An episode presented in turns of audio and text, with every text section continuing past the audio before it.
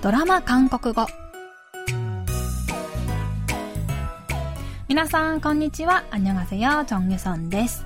KBS ドラマのセリフから日常生活で使える便利な言い回しを皆さんと一緒に勉強するドラマ韓国語。今週からは恋のキューピッドとして人間界に舞い降りた天使と愛を信じないバレリーナが描くファンタジーラブコメディー「단 하나의 사랑。ただ一つの愛」で韓国語を勉強します。今日の一言は第2話からピックアップしてみましたそれでは今日のシーン聞いてみましょう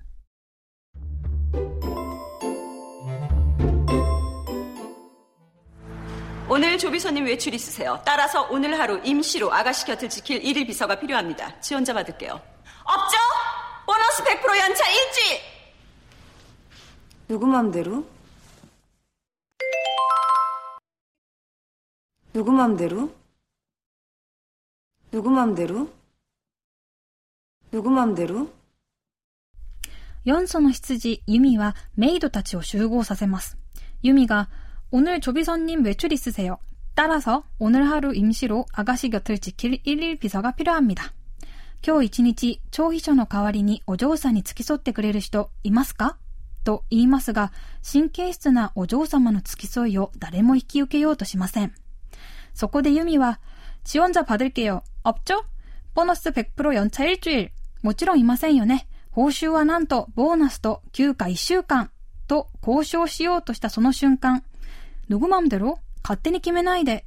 と不機嫌そうに言う4素が登場します。今日はこのシーンから、ノグマ맘デロ勝手に決めないで。を練習しましょう。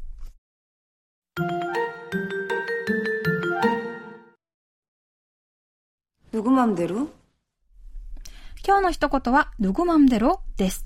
누구は誰、맘대로は思うままに、勝手にという意味で、누구맘대로を直訳すると、誰の勝手でになります。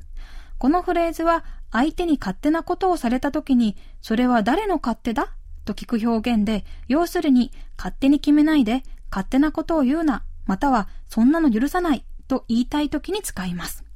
マンは気持ちという意味の名詞、マウンの略語で、マンデロへ、好きにして、や、ねまみや、私の勝手でしょ?など、マウンよりマンの方を日常でよく使うような気がします。よく使うフレーズなので、ぜひ覚えてみてください。それでは今日のフレーズ、ぬぐまんでろを練習してみましょう。両親が残してくれた家を売ると言い出した弟にこの一言。누구맘대로勝手に決めないで。